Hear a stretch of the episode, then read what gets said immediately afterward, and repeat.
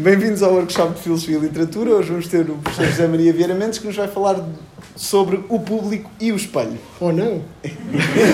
que agradeço muito ter aceitado o convite. Obrigado eu, obrigado pelo convite e obrigado pela oportunidade que me dão. Um, e uh, de facto tinha um título diferente, uh, mas depois quando comecei a pensar no que é que ia fazer, acertei aqui umas palavras Uh, Mantém-se a ideia, uh, sempre não é havia nenhuma, mas uh, mantém-se o assunto.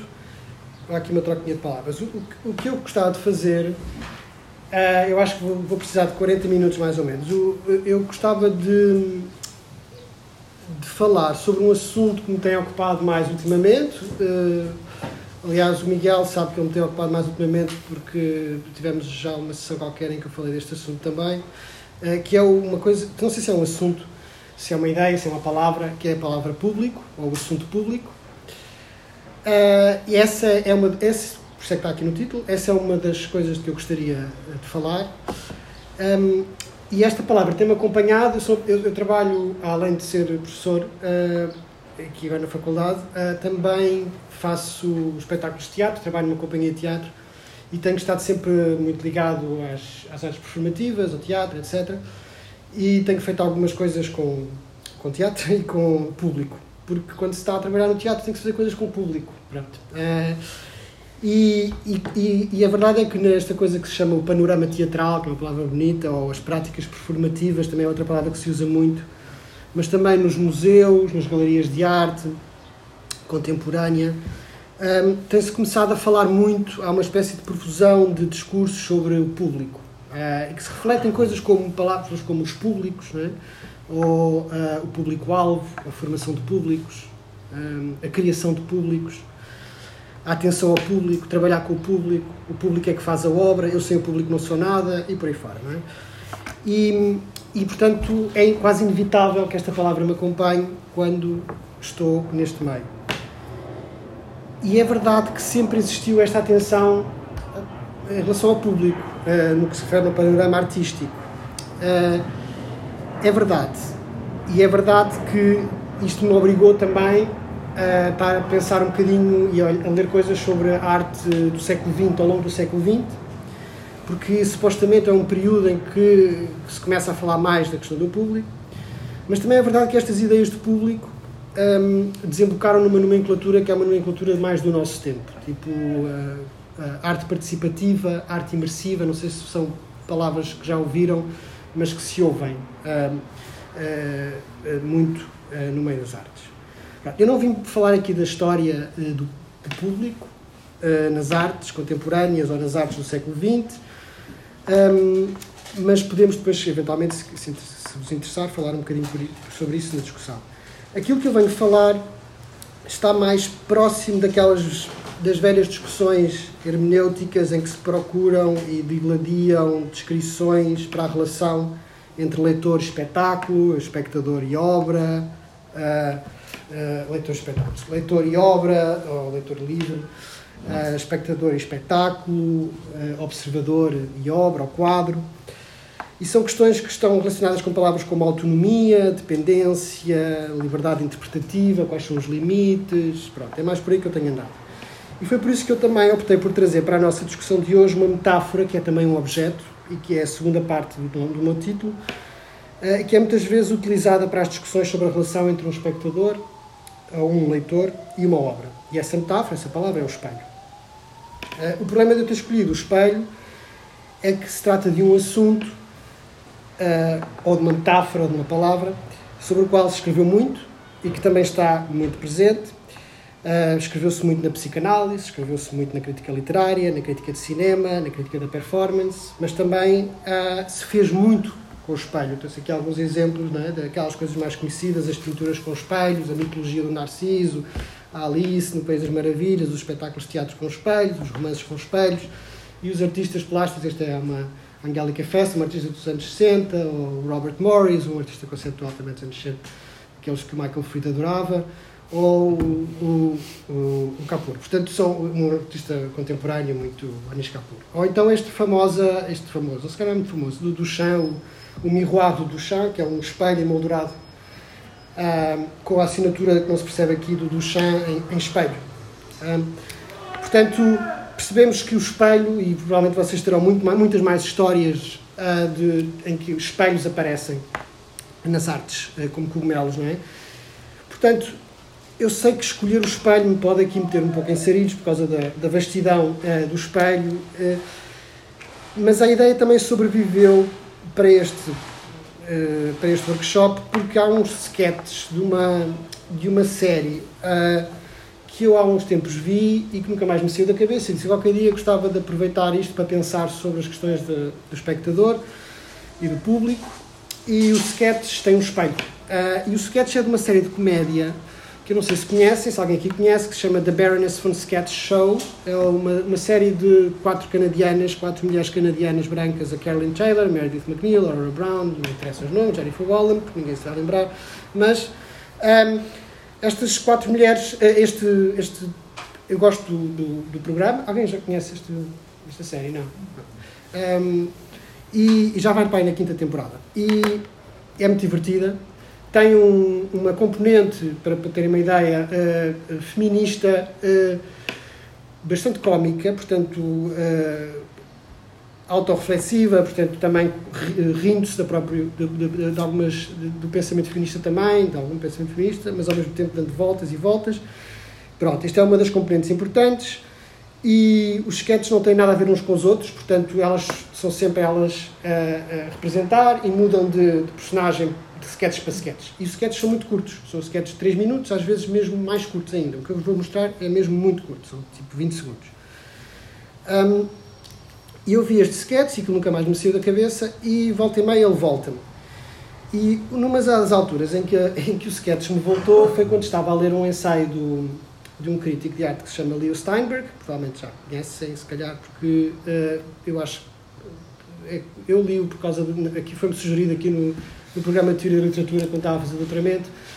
Um, e ele tem um livro, uma coletânea de ensaios, que chamada Other Criteria, e o ensaio que abre uh, esse, esse, essa coletânea de ensaios é um ensaio que uh, tem este título e que me chamou a atenção por causa do título, por causa da palavra público. Foi uma altura em que eu estava, que tinha que organizar umas sessões com o público e, e, e o que eu quis fazer foi conversar sobre o público e não conversar com o público e então uh, decidi ler, uh, ver o que é que andava, o que é que eu tinha lá em casa e tinha lá isto. E então fui ler este ensaio. E este ensaio, eu gostei bastante do ensaio e ele continua a acompanhar-me. E uh, eu gostava de. A, a, tradução, a palavra mais difícil aqui para mim, uh, não sou propriamente um, um linguístico, é, é a palavra plight, uh, que eu gosto de traduzir por fardo, embora eu perceba que a minha tradução seja um bocadinho enviesada, porque porque, porque burden seria a palavra mais correta para fardo, não é? Mas, mas tem qualquer coisa de fardo, uma coisa que o público carrega às costas e percebendo, lendo o ensaio percebe-se que é essa a ideia. Portanto, é uma, mas é também uma condição, uma condição do público. O que, é que, o que é que faz do público público? Esta é, é a reflexão do Steinberg neste ensaio. Um, e a contemporary art é a arte dos anos 60, portanto, não é a nossa contemporary art, no sentido contemporâneo de, do nosso tempo, porque já passaram alguns anos, Uh, mas é sobre isso que ele está a refletir. Bom, é, eu vou tentar dizer-vos o que é que me interessa mais neste ensaio, está bem? Uh, e depois vou falar-vos. Não vos vou dizer que vou ser a seguir. Pronto. Então, o, o ensaio, no Steinberg reflete lá então no ensaio sobre, sobre uma característica que ele, que ele encontra no público, ou seja, que faz, o que é que faz do público público. E essa característica, o tal plight, não é? ele explica-o da seguinte forma Portanto, quanto ao fardo, trouxe aqui a citação para me poderem seguir mais facilmente. Quanto ao fardo, eu refiro-me apenas ao choque do desconforto, foi assim que eu traduzi, uh, também não tinha muito para onde ir, não é? Uh, refiro-me apenas ao choque do desconforto, ao maravilhamento, ou à irritação, ao aborrecimento que algumas pessoas sempre sentem e todas as pessoas por vezes sentem quando confrontadas com um novo estilo que não lhes é familiar. Parece relativamente simples esta ideia, ou seja, o que ele está a dizer é que algumas pessoas sentem determinadas coisas quando veem uma coisa que não lhes é familiar. E isto é que caracteriza o público, quando o público se torna público. Okay? Um, e depois ele, dá, ele, começa por dar alguns exemplos de, para, para ilustrar pessoas que se comportam como público. E vai buscar esses exemplos a artistas, para tornar o exemplo bastante mais uh, visível de alguma forma. Ou seja, o que, ele, o que ele vai dizer é: reparem como artistas que eram grandes artistas do seu tempo, que inovaram, que foram grandes revolucionários, Paul Signac, Matisse, ele faz uma história. Portanto, de, separam entre estes artistas há uma separação de 30, 40 anos uh, de, do seu nascimento estes grandes artistas que inovaram no seu tempo, quando, quando se tornam, quando vem um novo artista, olham para aquela obra e mostram uma incompreensão uh, e mostram uma incapacidade e revelam um, quase um desgosto ou às vezes roçando mesmo o ódio em relação ao artista, ao novo artista, ok?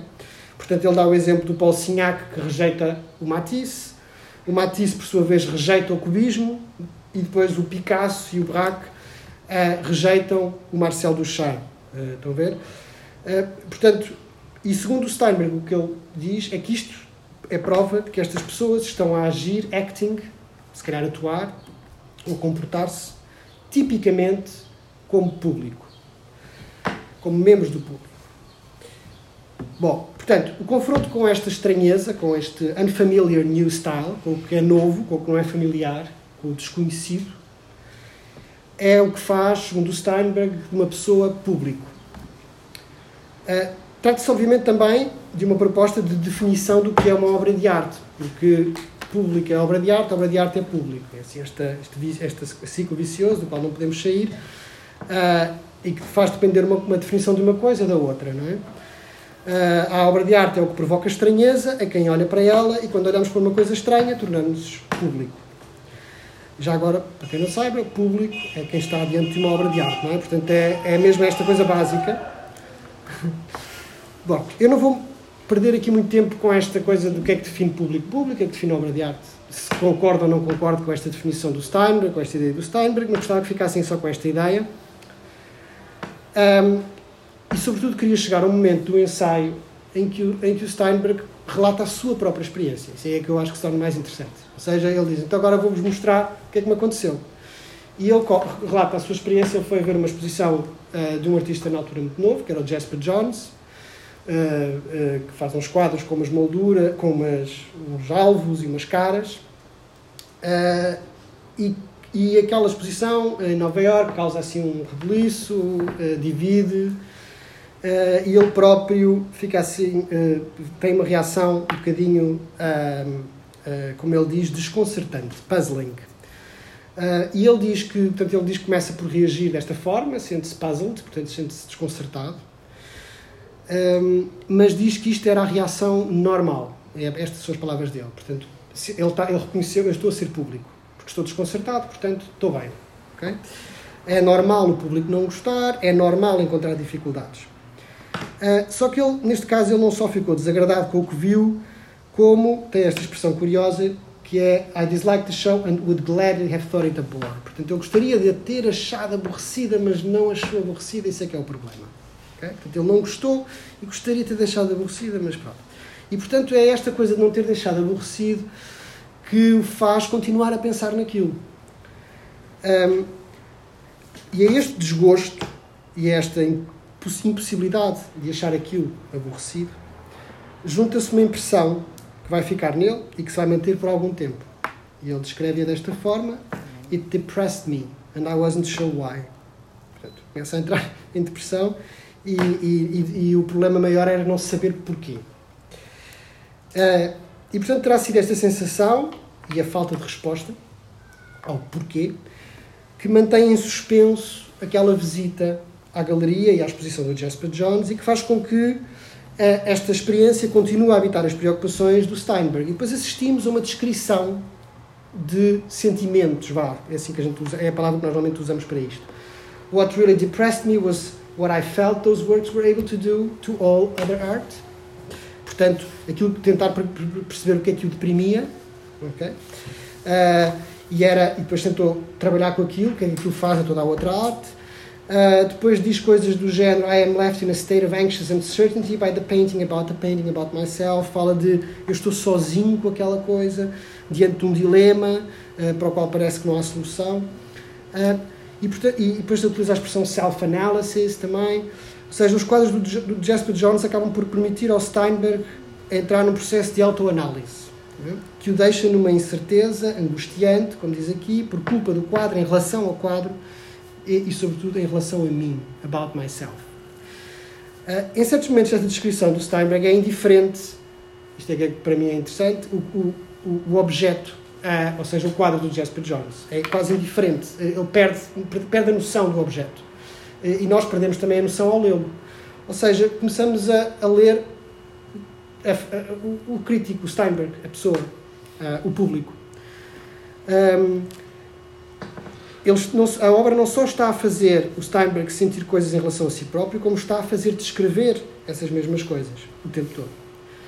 Uh, e neste sentido, os quadros do Jasper Jones parecem funcionar como uma, como uma ação de psicanálise, mas sobretudo um, como um espelho, porque refletem é, a imagem do observador.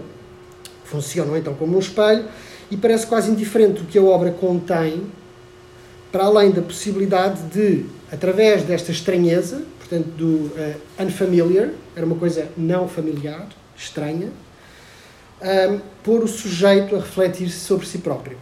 Quem sou eu? Okay? Desapareceu a imagem, foi? Sim, vamos ver Não há crise. Não há crise. Já está a voltar. Ok. Ah, Mas está azul, não, não percebo. Ah, então posso, ligar, posso ligar outra vez.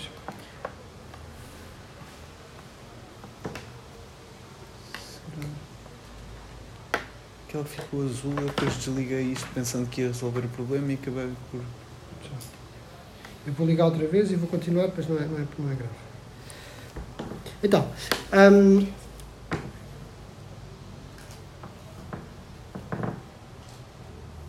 e esta descrição que o, que o Steinberg faz uh, da sua experiência vá, anda muito, é muito parecida com, com um, ou, ou faz ecoar um, aquelas coisas mais coisa, a imagem do espelho, a metáfora do espelho é, é, é, muito, é muito utilizada na psicanálise, se alguém está familiarizado com, com tipo, o Lacan. O Lacan tem aquela coisa da fase do espelho, é?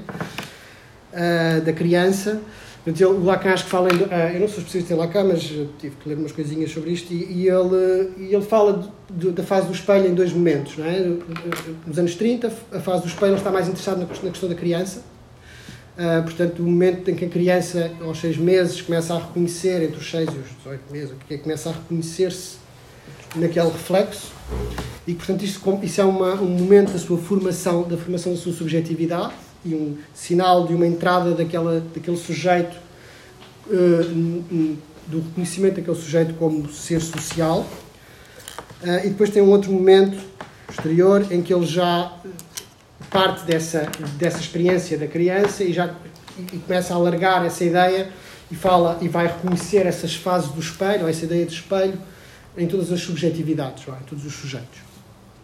Uh, e, e, há uma coisa que me interessa nesta, nesta coisa do espelho que eu tenho que trazer para aqui para, para continuar, para vos ajudar a, a seguir o meu raciocínio, é que um, a imagem que a, a, a, criança vê no espelho, diz o Lacan, não é, é uma misrecognition, para usar uma expressão inglesa que não consigo traduzir, portanto é um, é, uma, é um reconhecimento errado, no sentido em que aquilo que a criança vê no espelho é aquilo que a criança quer ser.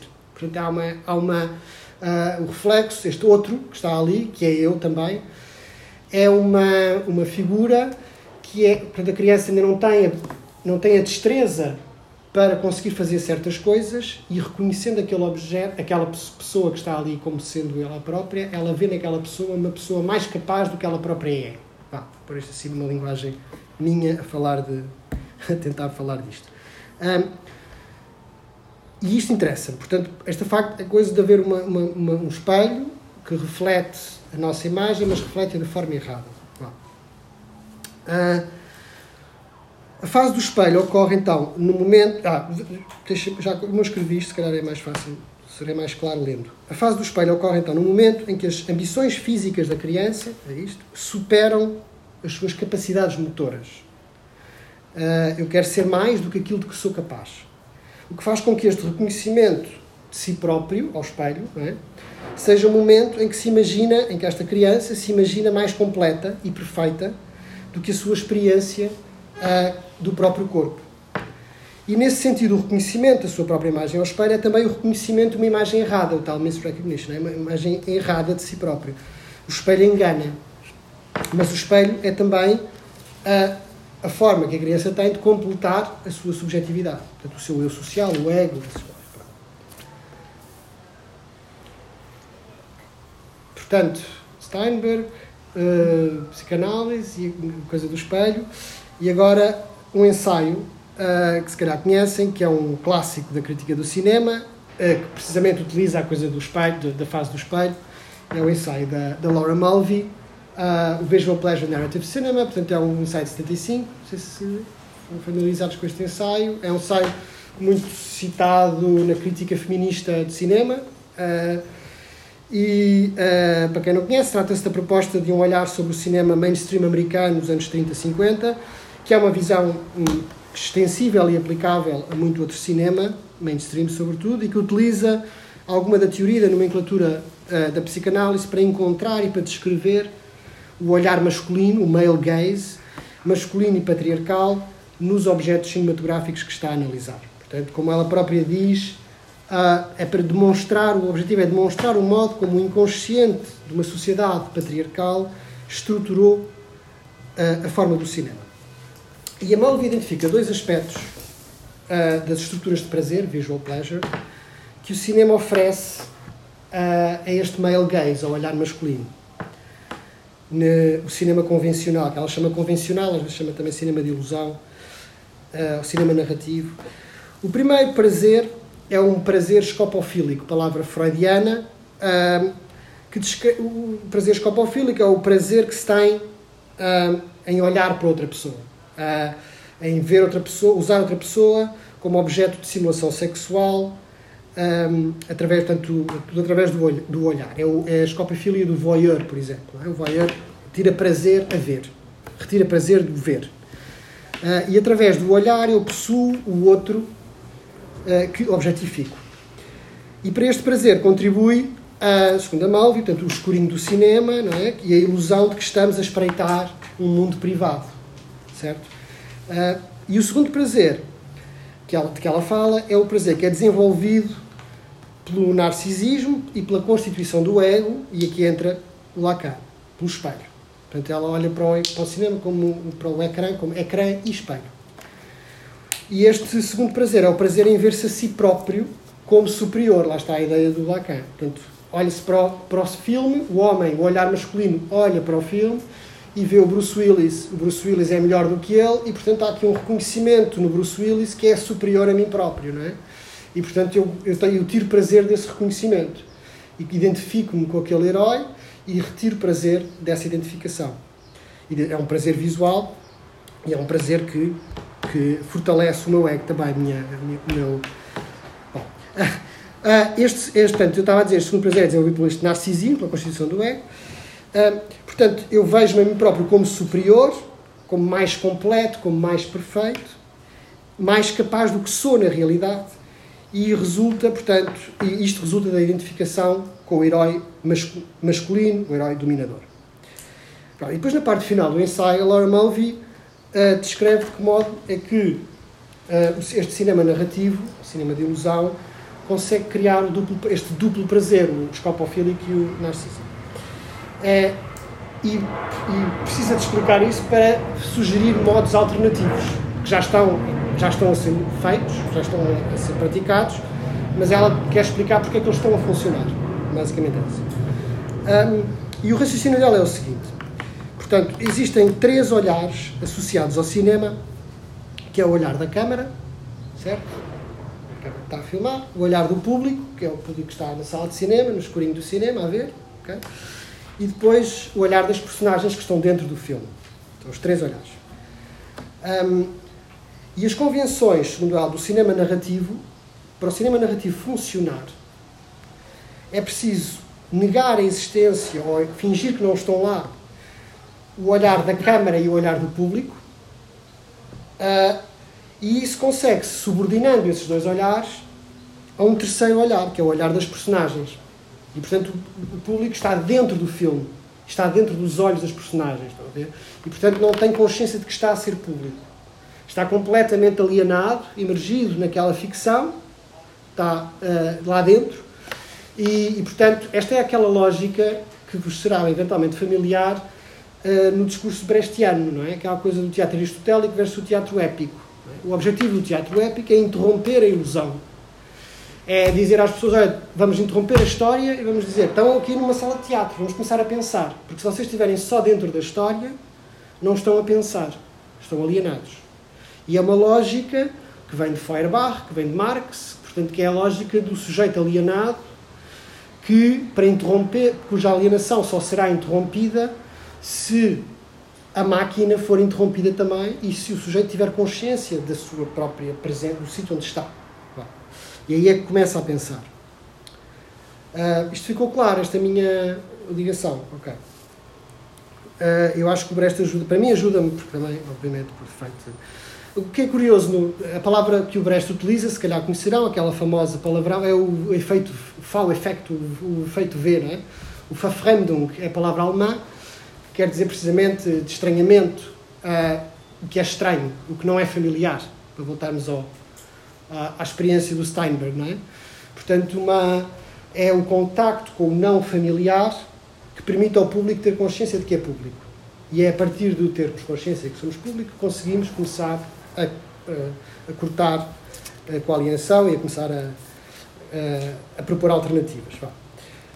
Bom, então, para não nos perdermos, e podemos então finalmente olhar para os sketches que já estou a anunciar há algum tempo, eu vou, eu vou só recapitular algumas das ideias que eu acho que são, uh, para mim, que são importantes para depois termos na cabeça para olharmos para os sketches. Primeiro é que para o Steinberg o encontro com a estranheza da obra de arte faz com que a obra funcione como um espelho, portanto é porque ela é estranha que ela funciona como um espelho. Uh, portanto, um, o desconhecido, o não familiar, o quadro, torna-se um espelho onde eu me vejo uh, a passar por diferentes experiências, pela confusão, pelo desgosto, puzzled e o desconcertado, a vontade de me aborrecer, a depressão, procurar, procurar ultrapassar o problema, etc. Uh, para a Malvi, para a Laura Malvi, uh, o encontro com o cinema narrativo convencional não é o encontro com uma estranheza, pelo contrário, é o encontro com o prazer de encontrar não só o objeto de desejo, como a sua própria imagem uh, melhorada, em Bruce Willis, é?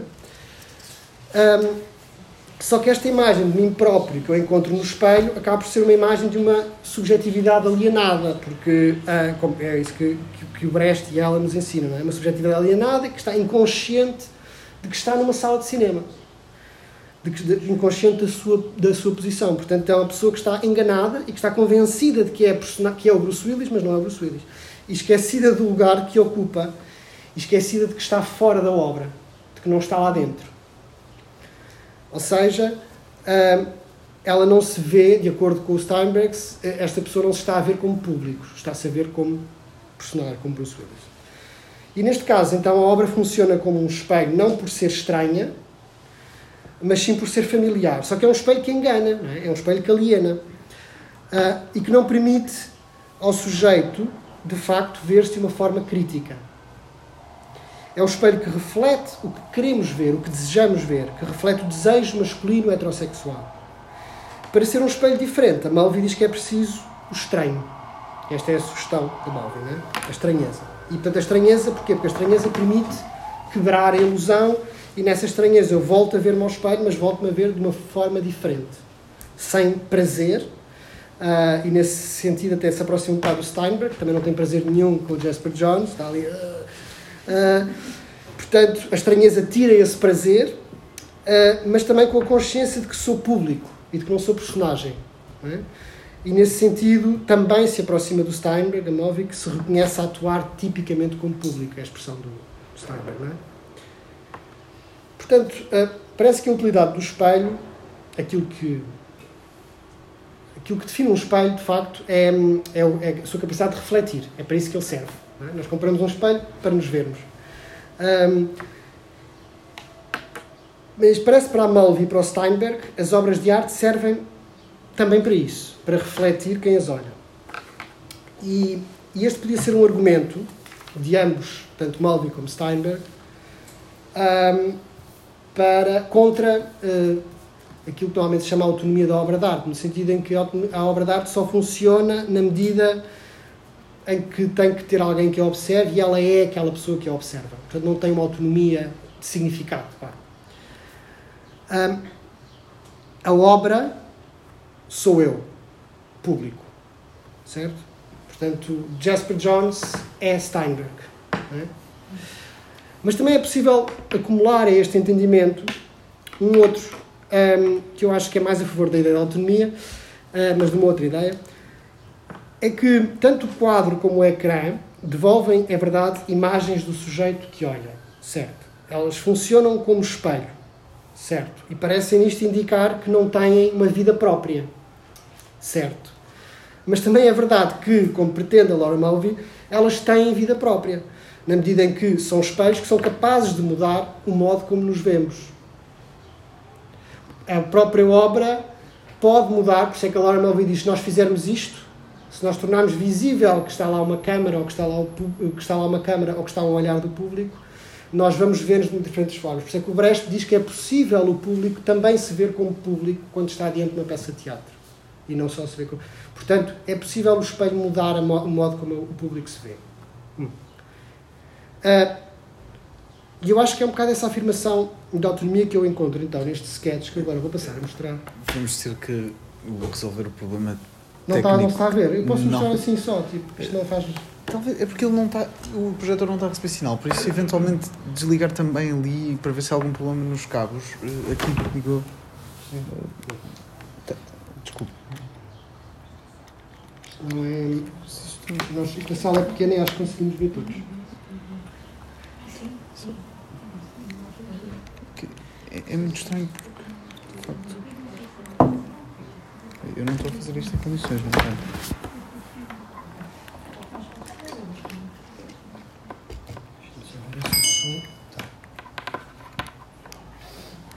Isto já parou há um tempo, mas eu não quis depois também interromper de novo.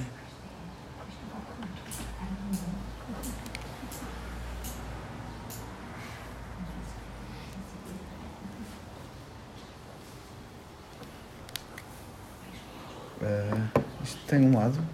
É. Thoughts are with you. Deepest condolences. I can do better. Obrigado. Vamos lá ver se agora. Okay. So sorry for your loss. Things will get better. Está a dar? Uh, sim. Thinking of you in this time. Fantástico. You just. Okay. Podemos baixar o. Será que se vê bem o suficiente? Ou baixo How is it? Oh, fantastic. So you'll take the dress? No, it's just the mirror. Vejam lá se conseguem ver assim. É muito simples. Consegues ver? Não. Eu já vos ajudo mais. Deixem-me só descobrir aqui o sítio, que isto é mesmo muito pequenino. Isto não interessa. Oh. Estão a ver? How is it? Oh, fantastic. So you'll take the dress? No, it's just the mirror. Oh, beautiful. Saw. It's basically it. Ah, Sim, o gosto que partilhem humor. Porque há pessoas que acham que isto não tem piada nenhuma. Mas, pelos vistos, há mais pessoas como eu que também acham. Bom, ahm, eu acho que há aqui. ah, há várias coisas que se passam neste sketch. Eu, eu lembrei-me de três, mas acho que depois podemos falar de mais, eventualmente. Portanto, a situação é muito simples, não é? Uma pessoa, uma mulher que está ahm, a- a olhar ao espelho numa loja de roupa, há uma outra mulher, que é a lojista, que está a olhar para a mulher que está a olhar. Ah, e nós, esta situação é-nos familiar, para usar o vocabulário que, que eu, entretanto, levantei, familiaridade, estranheza, etc. Ah, nós conhecemos esta situação, é? é uma situação tipo, eh, e que quando, está, quando é representada, esta situação costuma ter como protagonista uma mulher. Ah, as mulheres é que se olham ao espelho nas lojas de roupa. Ah, assim daquela forma. e é, portanto, é, é- é, essa, e é essa, comportamento que torna aquela situação também familiar, não é? Não há estranheza. A familiaridade, portanto, advém de um comportamento eh, e, e este comportamento e ao facto deste comportamento corresponder a um estereótipo, que é um estereótipo, usando o vocabulário da Laura Mulvey, eh, que é típico de um male gaze, de um olhar masculino sobre a mulher, um olhar masculino patriarcal, que, está, que também é exógeno ao sketch. não é?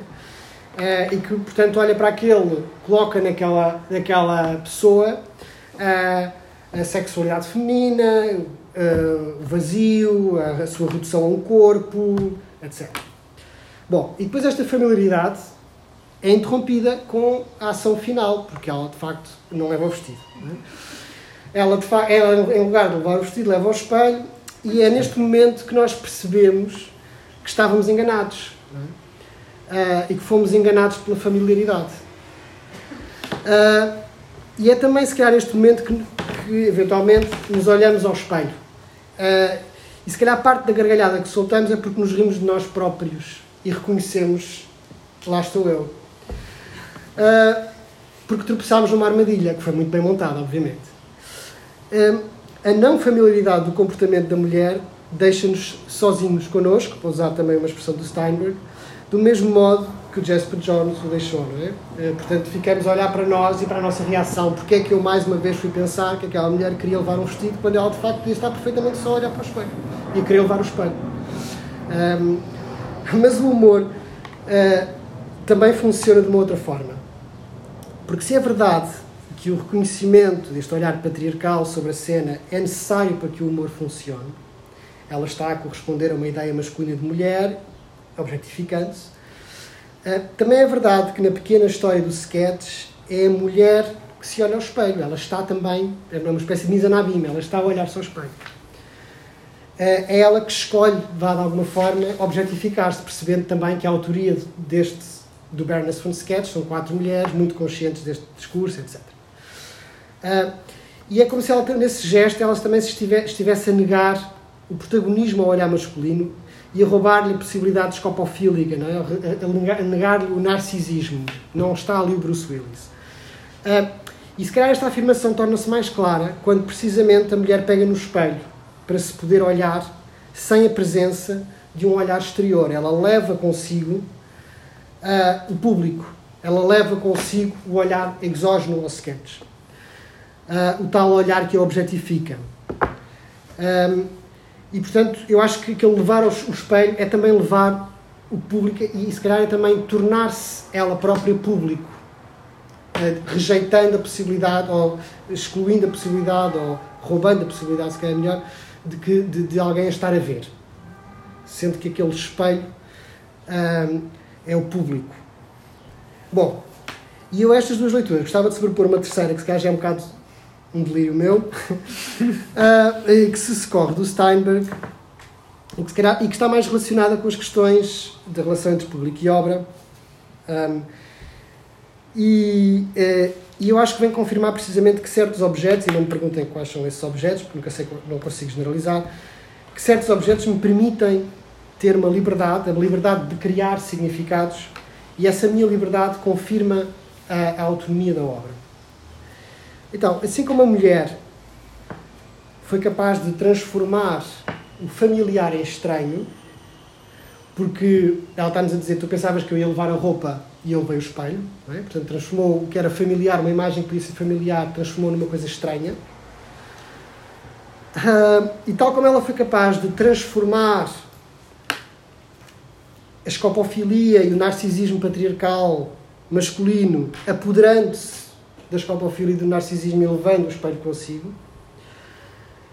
eu também acho que ah, nesta ação surpreendente e cómica de levar um espelho, eu acho que a mulher revela a capacidade de transformar aquele objeto para o qual ela está a olhar. Aquele objeto deixou de ser um acessório, deixou de ser um acessório sem valor, porque o espelho, quando está numa loja, não está ali para ser vendido, portanto não tem valor comercial, Ahm, para aquele efeito, né? Tal, e tal como foi capaz de transformar a escopofilia, o narcisismo, tal como foi capaz de fazer essas transformações do familiar no estranho, tornar o familiar estranho, Ahm, eu acho que ela é capaz de. ah, eu acho que ela se parece como uma espécie como uma, uma conhecedora da história da arte e, e o que ela está a fazer é ela está a replicar o movimento do Chan, do ready-made, é? Porque quando ela pega no espelho e diz beautiful, não é? ela sai com o espelho e diz beautiful. não é? Ela não está a falar do reflexo que está a ver, ela está a falar mesmo do objeto. O objeto é beautiful, que é um, um, um adjetivo que nós usamos muitas vezes para obras de arte. É beautiful. Essa obra de arte é linda, por isso é que é leve. Estou aqui no leilão, beautiful. E não é belo, porque faz bela, portanto, ma- é, é belo porque de facto é um objeto que vale por si. Aquele espelho passa a valer por si e é ela que lhe atribui esse valor. Hum, ela não se está a referir então à imagem que, se- que o, que o espelho reflete, mas ao objeto, ao espelho. E portanto, ah, o que ela leva nas mãos é o quadro do Jasper Jones, é o espelho, ah, é o miroir do Duchamp, aquela imagem que eu vos mostrei. Pronto. Era sobre isto que eu queria pensar convosco. E acabei. Obrigado. Muito obrigado. E temos espaço para conversar. Isto tem aqui muitos disparates. hein? Posso, posso começar com uma, com uma pergunta? Sim. Hum, Em, em que sentido é que o espelho é transformado? É o uso do espelho que é transformado? É o espelho que é transformado? Eh, Há, um- há uma analogia com, por exemplo, um leilão e pegar num, num quadro e levar o quadro para casa. Quer dizer, este quadro aqui Uhum. eh, ao pé de mim. M- mas, essa, mas esse caso não implica necessariamente uma alteração do uso do quadro como está na parede eh, exposto na, na leiloeira ou na galeria, onde for. Uhum. Ao passo que no caso do sketch do espelho, o uso do espelho é, é alterado. Que tipo de alteração é essa? Uhum. Há uma alteração muito prática, que é o, ah, o espelho estava a servir para refletir a imagem de pessoas que queriam comprar roupa. E passou a servir para ela levar para casa. Isso é diferente, não é? Porque ele não estava lá para a venda, não tinha uma etiqueta. Claro. Pronto, Eu acho que essa é, é a única coisa que eu consigo dizer, pois, pois ela, ela terá essa pergunta se calhar tem que perguntar-lhe a ela, não é? Pois, é uma alteração de função. É parecido Pois. com o caso de um, de um arqueólogo que Mas não é só de encontra- função, porque eu acho que não se- ao, ao alterar a função também lhe está a alterar, se calhar, até a sua própria ontologia, ou seja, a sua própria. ah, porque o espelho que está ali para servir para, para as pessoas se verem faz parte da sua própria do sua própria identidade ser isso ele só ele é isso ele é um objeto que está ali para se- para servir os clientes é? Quando ele passa a se- a ser um objeto que eu posso levar para casa como um móvel como uma coisa eh, fica uma coisa diferente Claro, não é? ontologicamente diferente claro. Acho Pois que é é que há, pois é que há, há- há- dois tipos de diferença. O, um é, é uma diferença de função. Um, um arqueólogo descobre eh, um, um vaso que era usado para pôr azeite e leva-o para o museu e deixa de ser Mas possível. precisamente é- e deixa de é- ser a alteração da função, E- a função é, é- é inerente à sua própria E, ontologia, e- não é? e esse, e esse é o, Sim. e esse é o primeiro caso, e, e eu acho que é claro. Mas o segundo é um bocadinho diferente. Ah, é, é, é uma pessoa que leva um espelho para casa para se poder ver quando quer. Ou não. Pode querer levar o espelho para casa porque acha que aquilo é uma bela obra de arte. Da mesma forma que pode levar um miroir do Duchamp. É, Ou seja, quando eu compro um miroir do Duchamp, eu não vou comprar o miroir do Duchamp para me ver ao espelho. Eu vou comprar o miroir do Duchamp porque acho que aquilo é uma obra de arte que me interessa. Ah, mas mas pode, pode comprar uma obra de arte para se sentir bem disposto ou muito triste, seja o que certeza. quiser. Claro. E, portanto, E aí, depois aí já entramos numa Claro. especulação para que, é que vai, para que é que vai servir aquela obra de arte para aquela pessoa, não é? Claro. Enquanto em relação ao espelho, se for mesmo um espelho, se calhar é possível especular é sobre as possível. utilidades que o espelho tem, mas é verdade que o espelho está muito mais relacionado, a sua função. Eu, eu imagino que toda a gente que tem espelhos em casa os tenha, quer dizer, às vezes pode ser para decoração, para tornar a sala maior. Mas eh, Claro, ou para É aumentar a é luminosidade. uhum. Claro. É, fazemos uma lista de funções de, de para que é que serve, não é? É É porque há de facto uma semelhança, não, não tenho a certeza que seja exatamente essa. Uh, por exemplo, o- uma pessoa uh, uh, lê um livro que faz rir às gargalhadas, mas não é dona do livro. E um dia encontra o livro e diz: Vou levá-lo para casa. Mas porquê se já leste o livro? Ah, porque de vez em quando gosto de me rir. E Uhum. levo o livro para casa comigo. E, Uhum. portanto, é uma coisa parecida. Sim. É uma- é uma- tem a ver com a, com a- com a- com a disponibilidade prática ah, de uma coisa que me mostra no meu melhor. Uhum. Ah, e isso não é bem uma alteração de função. Não é completamente. Sim, sim, sim, sim. Não é como o arqueólogo que leva um vaso para o museu. Hum, Claro, claro, claro. Sim, não há, ou seja, não há nada que me diga que aquela mulher está a levar aquele espelho porque acha que aquilo é uma obra de arte. claro. Claro, É claro. uma especulação minha hum, completamente fantasiosa e. Mas, mas, mas nem é importante que seja ou que não, seja para o seu exemplo ser bom. Eu não, não acho que precise de ser uma obra de arte. É, Mas é mais giro se for. Não, isso depois pode dizer, eh, todas as obras de arte são como isto. Sim. Quer- quer- Querer é, é, o- é, o- é, é, é seu argumento a favor do valor intrínseco que você aludiu e depois não. eh, Se calhar o valor intrínseco é a possibilidade de ter ao pé de mim e de me fazer sentido certas. Se calhar a obra de arte é aquilo que eu quero ter ao pé de mim. Sim. Mas. mas Ou não. Não. Não, Porque aí o valor intrínseco é que já, depende, é mais depende, complicado. depende. Encontrar esse valor intrínseco. Mas posso só fazer um comentário? Relativamente à natureza do espelho, eu acho que há ali um instante decisivo que é talvez bastante interessante, não é? Porque, e que talvez e- equipar um pouco o espelho ao caso da fotografia, quando o, o Bach, por exemplo, diz que o- a característica da fotografia é que ela, enquanto tal, é sempre invisível, não é? Porque Uhum. nós, na realidade, estamos sempre a olhar para aquilo que está na fotografia. E o espelho é um pouco isso, não é? Nós nu- nunca reparamos que o espelho é um espelho. Exatamente. Uh, porque estamos sempre concentrados na imagem que o espelho nos devolve.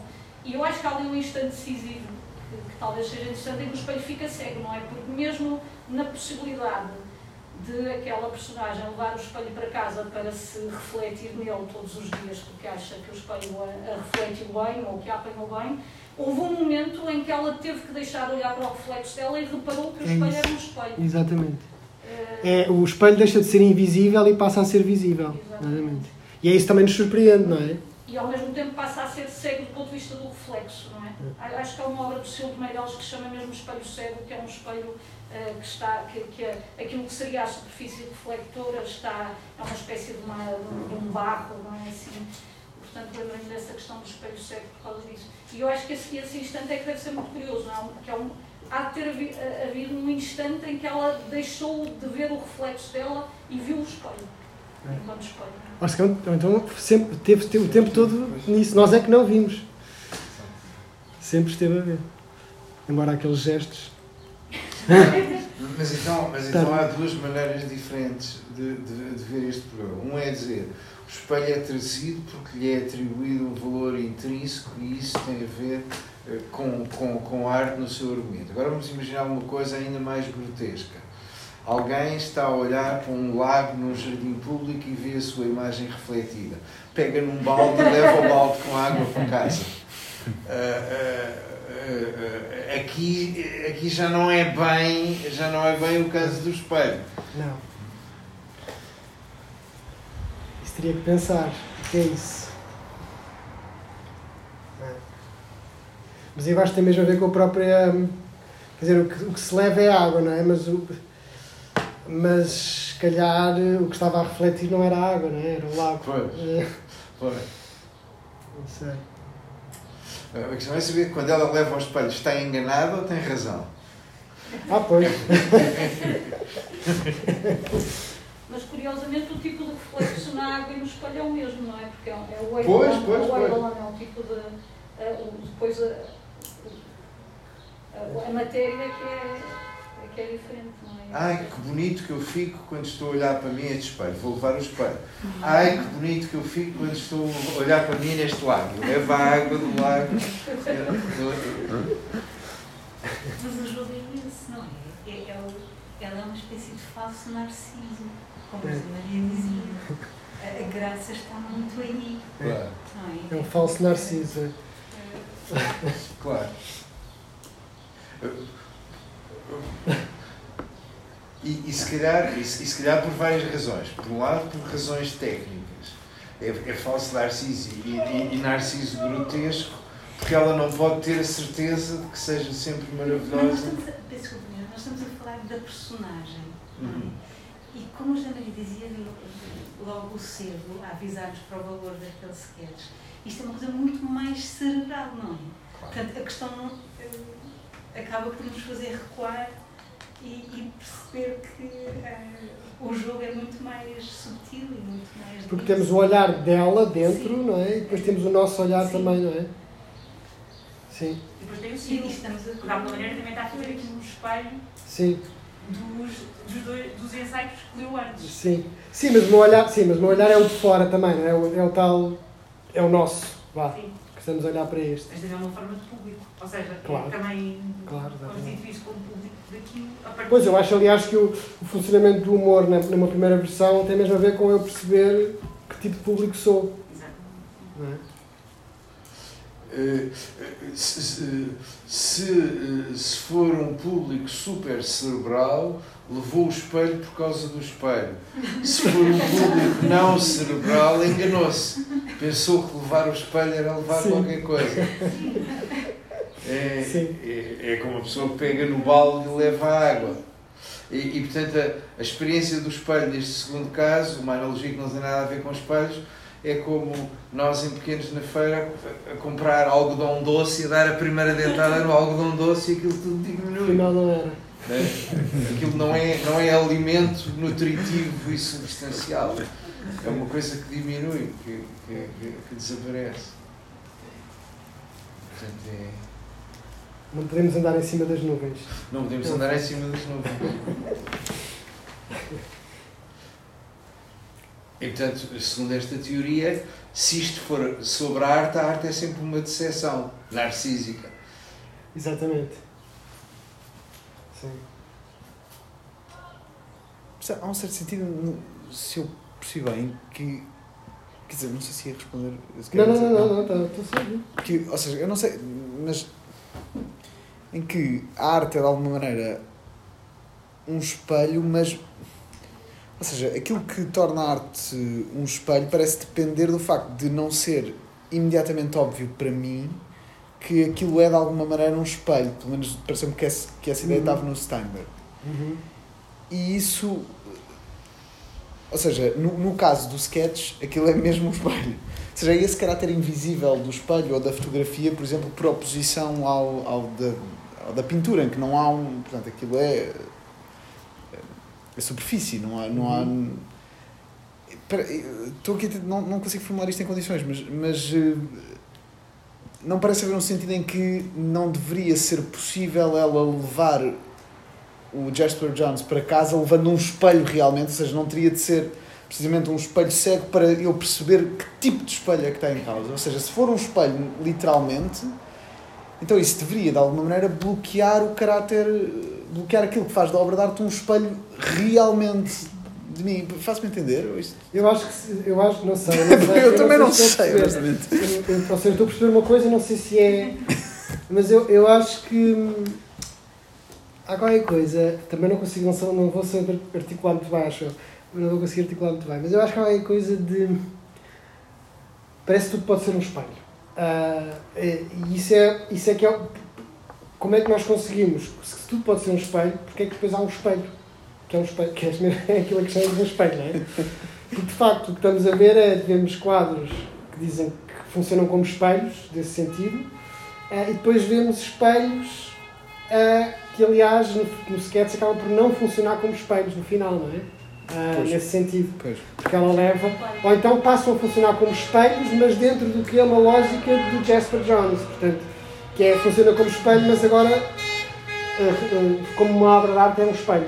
É? Mais cá no sentido mais metafórico e menos literal. Para, para distinguir assim de uma forma mais, mais grossa. Eu acho que é por aí. Não sei se estou a divulgar contigo, mas eh, Sim, sim. acho que é por aí, sim. A ques- A questão é que é seria, seria de esperar que um espelho literal não pudesse ser um espelho no sentido mais metafórico. Quer dizer, mas que pode, o Duchamp mostra que pode. Pois é, e ele está a fazer isso. É que a brincadeira dele é essa, não é? Também tem essa, que é tipo usar a velha metáfora do, da obra de arte como espelho e colocá-la de uma forma literal, não é? Também lá um espelho. Não é? Como muitos outros artistas o fizeram, não é? Neste caso era super literal, mas com aqueles exemplos que eu dei, não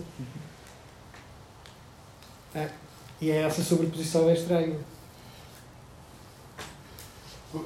Por, outro- por outro lado, há, há- há uma diferença entre o exemplo do Steinberg e, e- e o sketch. E há, um- e há uma diferença, há uma diferença importante.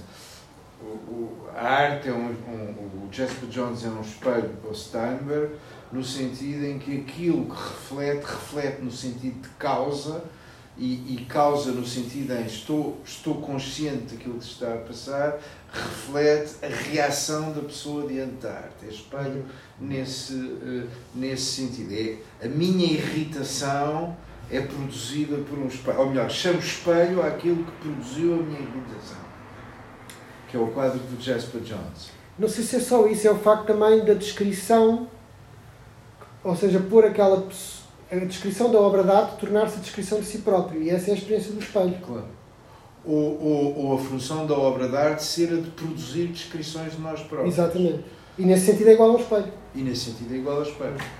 Mas, mas quer dizer, é o, é o- a analogia é com, com o fenómeno óptico da reflexão, o fenómeno óptico da reflexão que é causada eh, da mesma maneira que a reação do Steinberg na exposição do Jasper Jones também é causada, quer dizer, a origem, a causa é, é, o- é, é o- é o quadro, Uhum. mas o ponto é, é, a, é, é a reação. É.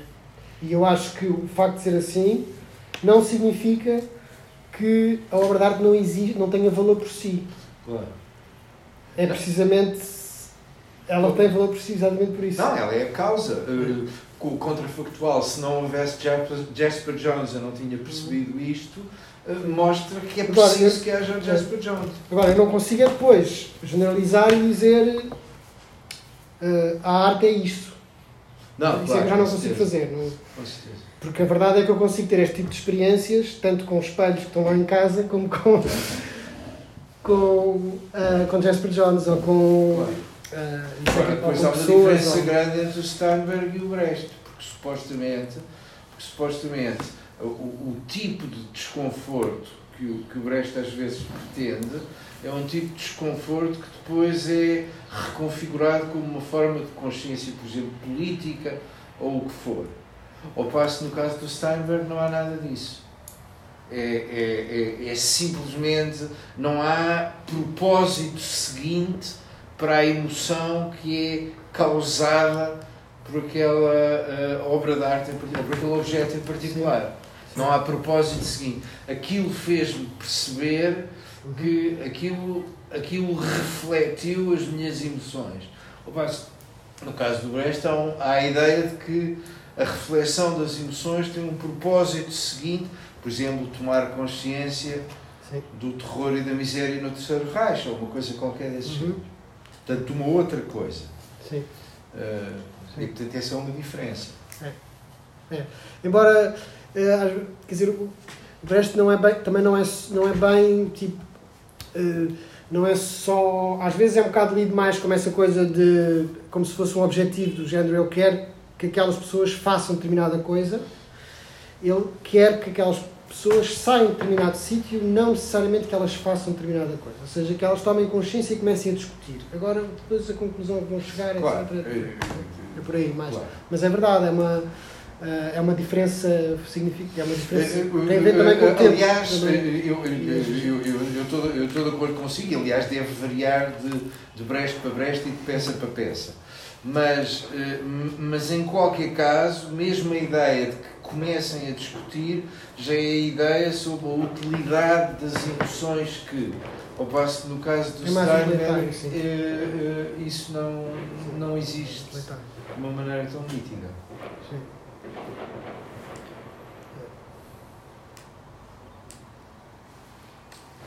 É a diferença entre, entre um. O Steinberg é tipo. é psicanálise e psicologia e, e, o- Claro, e o Brecht é mais política e. É como se depois da experiência Steinberg ele dissesse agora conheço-me um bocadinho melhor e depois da experiência Brecht é agora conheço outra coisa um bocadinho melhor. É uma diferença. É, é, verdade.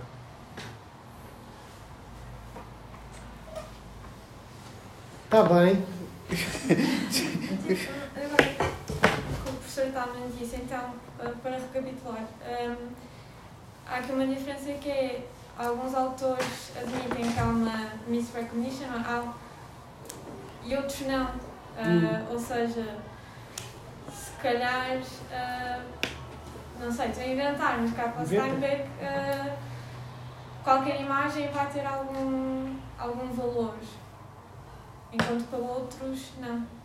Não sei se estou a fazer sentido. Não sei, se- não sei se percebi. Uh, ou seja, a imagem que o espelho devolve Sim.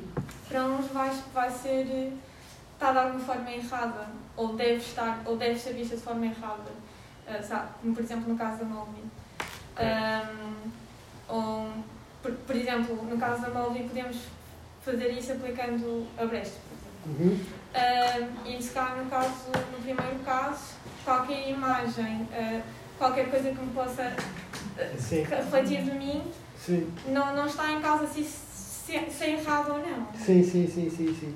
Sim, é- mas é- quer dizer, eu não, eu não disse uma coisa, eu podia ter dito, eu contado a história do Steinberg de outra forma, que não é que o Steinberg conta, mas eu podia dizer assim, o, o problema do Steinberg foi que ele não se encontrou a si próprio, a imagem que ele acha que é dele, naquele quadro de Jasper Jones, não é?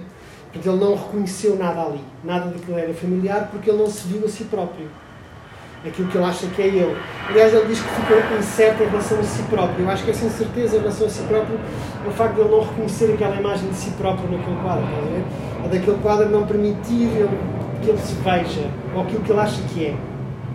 E, e portanto, desse, desse sentido, nesse sentido é o facto daquela da, da- da imagem que aquele quadro lhe devolve de si próprio não ser a imagem que ele estava à espera que fosse. Se calhar não corresponde ao seu desejo também, não é? E portanto, nesse sentido, até está muito próximo do que a Malvia diz. Podíamos, só que ele não está, e eu acho que aí é porque aquilo que o professor está a dizer, que tem mais a ver com um ser mais. está mais interessado na psicanálise e na, e na self-analysis, na autoanálise, e outra pessoa está mais interessada na, na ideia de estranhamento como uma, um acordar, tornar-te mais ativa e acordada para o mundo. Eh, eu, eu queria- eu queria fazer uma pergunta, não sei, estou a ter alguma dificuldade em formulá-la na cabeça, mas deixa- deixa-me tentar. Eh, eh, portanto, para, para Malvi, eh, a ideia eh, é mau o, o público, portanto, o- a obra, o cinema, por exemplo, o cinema americano, ser um cinema que esconde o olhar do público. E, portanto, o público não, não tem consciência de que é público, está, está dentro da obra. Portanto, parece-me que, por um lado, estás a defender um bocadinho o contrário disto, que, que, que o público é bom que, que tenha consciência de que é público, que tenha consciência do sítio onde está. Ah, e, por outro lado, o, o que eu queria perguntar, e, e desculpa trazer um elemento de outra coisa, que é, lembro-me que, que li ah, há pouco tempo a carta a Rolenberg do, do Rousseau. E, e na parte final da carta, ele a certa altura diz que, que, que, há, que há teatro na, em, em, como é que se chama essa cidade? Geneve. Em Geneve, que já há teatro em Geneve. E um dos exemplos que, que ele dá do, do que é o teatro é, por exemplo, o desporto. E o desporto, isto fez-me pensar numa coisa que foi o desporto, portanto, se nós considerarmos que somos espe- espectadores do desporto, o desporto tem uma coisa eh, radicalmente diferente do, do teatro e, e se calhar da arte, que é que está, está a fazer coisas que não precisam do público. Está a Uhum. fazer coisas que se não houver Claro, público eles continuam a fazer. Claro. E isto faz-me perguntar qu- qual é o papel do público, como é que se é público disto? Ou seja, é um público que se calhar também não. Será que também não tem consciência de que é público? Pelo menos, quer dizer, pelo menos os que estão a fazer o desporto não precisam de ter consciência de que há um público. Sim, sim. Não sei, desculpa, isto é um bocado. Não, não, mas a ideia, a ideia do Rousseau é muito a ideia de teatro sem público, a ideia de que o público faz o teatro, não é? Portanto, é, é, é, é não haver, não haver plateia e, e palco. É tipo. É, é festa, é o. É o isso é festa, mas ele dá outro exemplo que é o desporto. E o desporto não é só fazer o desporto, é Ah, ver também o há desporto. público, ok. É ver Sim. o desporto. Isso eu achei isto. Mas como eu não percebi é o argumento dele, então, desculpa. Ele diz que o público do, do, do desporto tem alguma... E isto, ele diz só que ele dá vários exemplos, não é? Há o exemplo das festas, eh, e, e nós Sim, pensamos sim. que é tudo misturado, não sei o quê, mas depois dá o exemplo das, das, das paradas da, da- Uhum. e, e dos, e do desporto, dos, Das regatas. das regatas e não sei o quê. Uhum. E, e ele aí não está só a pensar nas pessoas que fazem as regatas, está a pensar nas pessoas que estão a ver as pessoas a- a- a, Ah, é? é, é, é, ele não desenvolve nenhum argumento, ele dá só este exemplo. Mas eu é que penso, que começo a pensar que, Qual é a é diferença? interessante, não é? Por exemplo, e se pensarmos também em Diderot, que também pensa, mas também está preocupado com um teatro que, que nega, o- a- nega o público, não é? O teatro, as pessoas, os atores que fazem o teatro devem eh, fazer como se não houvesse público. Ah!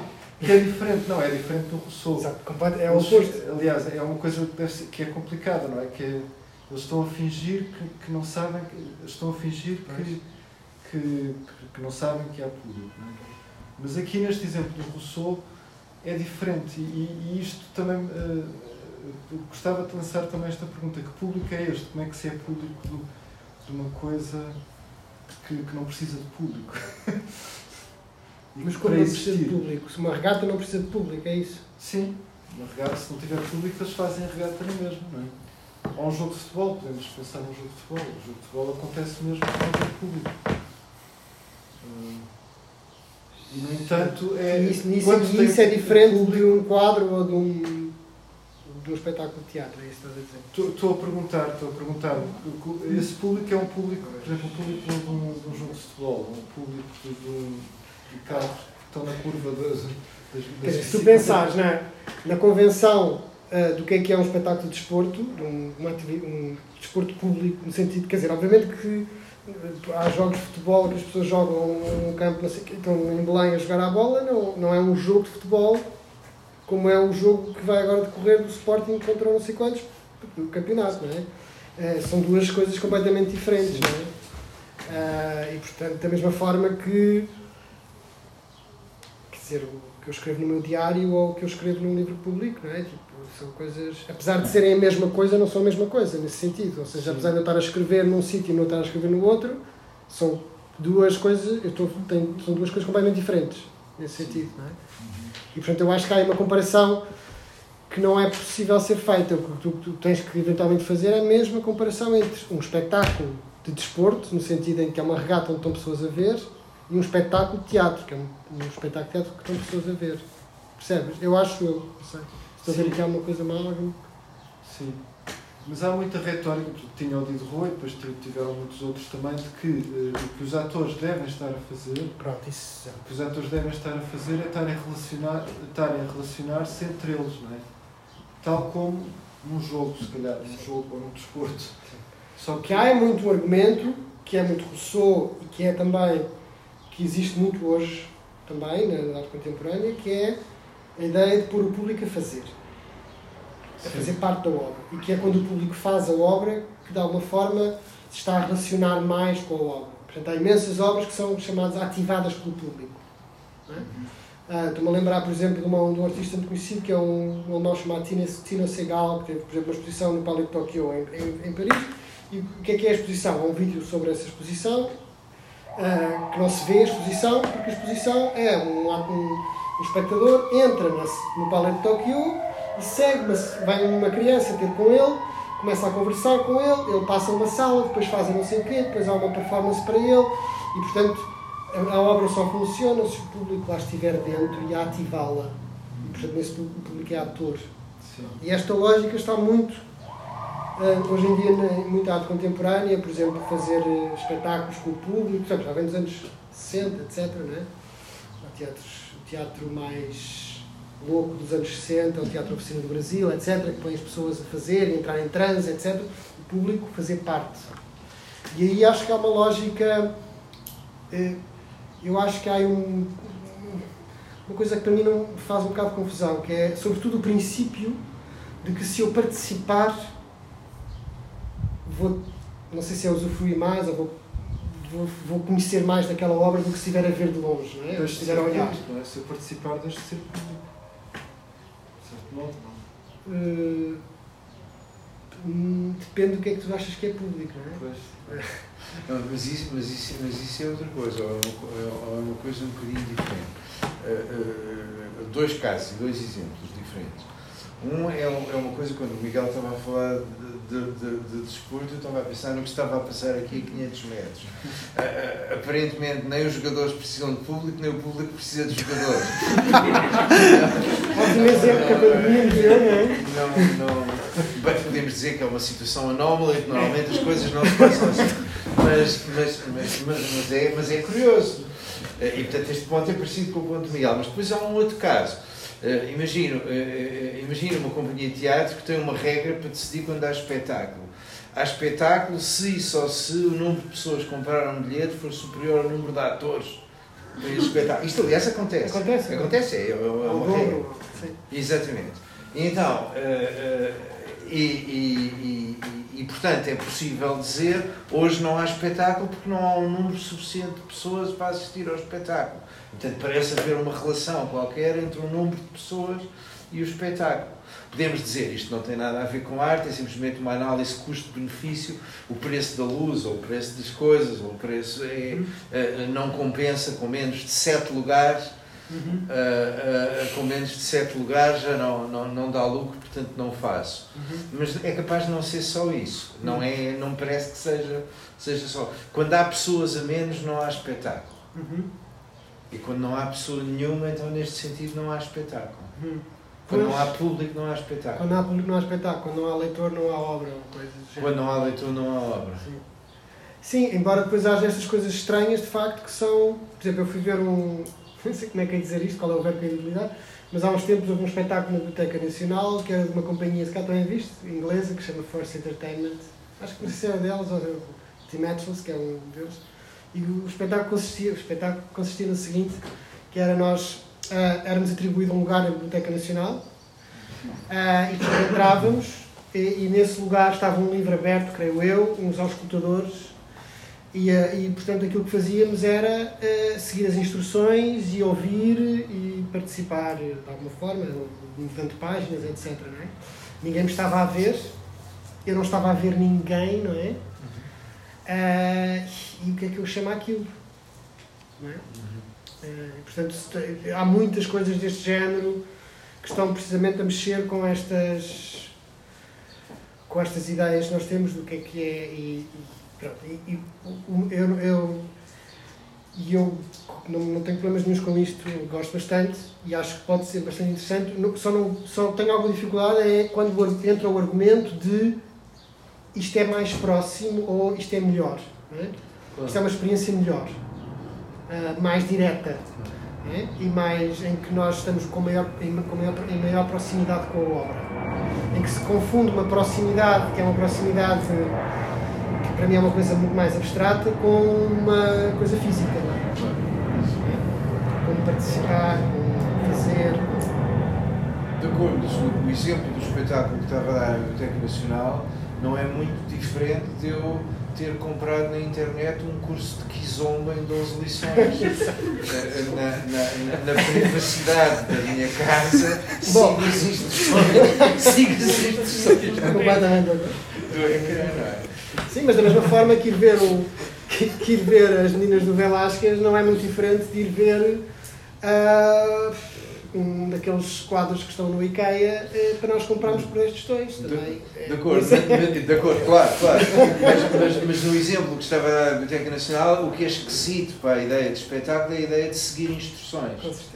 A ideia de seguir instruções. E, no entanto, há casos de espetáculo em que isso acontece. Por exemplo, eu. Todos? Então eu compro um bilhete e sigo a instrução da pessoa que me indica o lugar. Sim, sim, mas. mas, mas eh, Bate palmas no final, não no meio. Eh, não, isso, e claro, com certeza, há expectativas e coisas que se fazem, mas há casos Não, em que se é seguem verdade, mais as instruções. Por exemplo, o circo. Por exemplo, o circo. Os números que pedem a participação do público. Ou os palhaços que dizem agora meninos e meninas vamos todos bater, vamos todos bater. Isso, isso é seguir instruções, é como as aulas de Kizomba. Ou como um concerto de música pop, música no Eh, estádio. Ou... Claro. Everybody jump. Mas eu vou ver as três irmãs e não sigo instruções da mesma maneira. Depende do espetáculo. Depende do espetáculo. Depende do espetáculo. Tenha cuidado. Vou, vou- vou ver uma encenação É convencional das primeiro três é irmãs. ver, Vou é? ver uma encenação convencional das três irmãs. Sim, sim. E, e, e não, e, e não, e, é, e é fundamentalmente diferente. Eh, Sigo convenções, naturalmente, e sei que a pessoa que me indica o lugar, etc. E sei que devo bater palmas no fim e tudo isso. Mas não sigo, eh, não sigo instruções. Pois, o, o problema aí é que, de facto, hum, esse, o convencional, como está a dizer, eh, em- será ainda maioritário, mas já, já podemos apanhar muitos sustos quando vamos ao teatro. Ou seja, Claro, claro, fazer claro, claro, coisas, claro. há muitas instruções, etc. Portanto, Claro. eh, e, portanto essa mudança. eh, agora, eu não- eu- o que eu acho é que essa mudança não é, não é, é boa, é gira, para, porque depois cria estes objetos que são divertidos de pensar, mas só não acha que seja altere uma coisa, ou seja, que, que não deve vir com essa valorização. Claro. Assim é que devia ser. Claro. É só diferente, são coisas diferentes umas das outras. é? Queria só, só recuar uns, uns, uns passos para, para a questão de, de portanto, aquela diferença entre hum, aquilo que eu. Portanto, a obra de arte funciona como um espelho e isso faz-me perceber qualquer coisa sobre mim próprio, por oposição a perceber qualquer coisa sobre uma outra coisa. Eu tentava aqui a pensar que, de alguma maneira, me parece que a conferência sugere que essas duas coisas não são necessariamente diferentes. Ou seja, que talvez eh, perceber qualquer coisa sobre mim próprio num sentido mais estrito só acontece quando eu percebo realmente qualquer coisa sobre outra coisa qualquer. Claro. E, e é uma espécie, quer dizer, tem assim, um toque hegeliano qualquer, mas, mas isso é interessante porque, porque sobrepõe essas duas coisas que pareceriam estar. E aí o sketch, por exemplo, parece ser isso, porque aquilo que me faz perceber sobre mim próprio tem que ver com expectativas que são de natureza, quer dizer, exterior a mim, tem que ver com vivência em sociedade, etc. Experiência chamada, não é? Há um, um livro que Art as Experience. E é- eu acho que é isso, tem essa ideia, precisamente, de não haver uma. É uma relação. Uma relação. E de facto não é possível, se calhar, dizer o que é que é eu a ver-me a mim próprio ou o que é que é eu a ver a obra, não é? É isso que estás a dizer. Não, mas agora estava a dizer no sentido de, portanto, do, do ponto mais brechtiano, de eu perceber qualquer coisa que tem uma natureza política Hum. e sugerir que essa, a compreensão dessa coisa que tem uma natureza política, que tem que ver, portanto, com outra coisa, pode ser indissociável, ou, ou pelo menos pareceu-me de alguma maneira havia esta sugestão de que se calhar essas duas coisas são na verdade indissociáveis. Ou seja, Claro. Eh, eh, eh, o, no, no- claro, eu percebo alguma coisa sobre mim próprio, percebo alguma coisa sobre o espelho. No, no caso do Brecht, realmente, eu percebo alguma coisa sobre o que ele quer que percebamos, não porque perceba a história da peça ou mitos a Aristóteles, mas porque percebo que é uma peça. Isso, e o perceber que é uma peça é parecido com perceber que é um espelho. E, portanto, há uma espécie de triangulação, claro. hum, Ah, ah, ah, como se como se como se eu não pudesse ter como se eu não pudesse ter acesso direto ao resultado e o acesso tivesse que ser mediado por qualquer coisa e a arte é exatamente essa. Olha, agora estamos a repetir Hegel e a arte é essa forma, é essa forma de mediação particular. E portanto dizemos se não houvesse isto então eu não tinha percebido isto. Hum, é, eh, isto é completamente diferente. eh, A, a, a, Mousetrap no Hamlet é completamente diferente disto.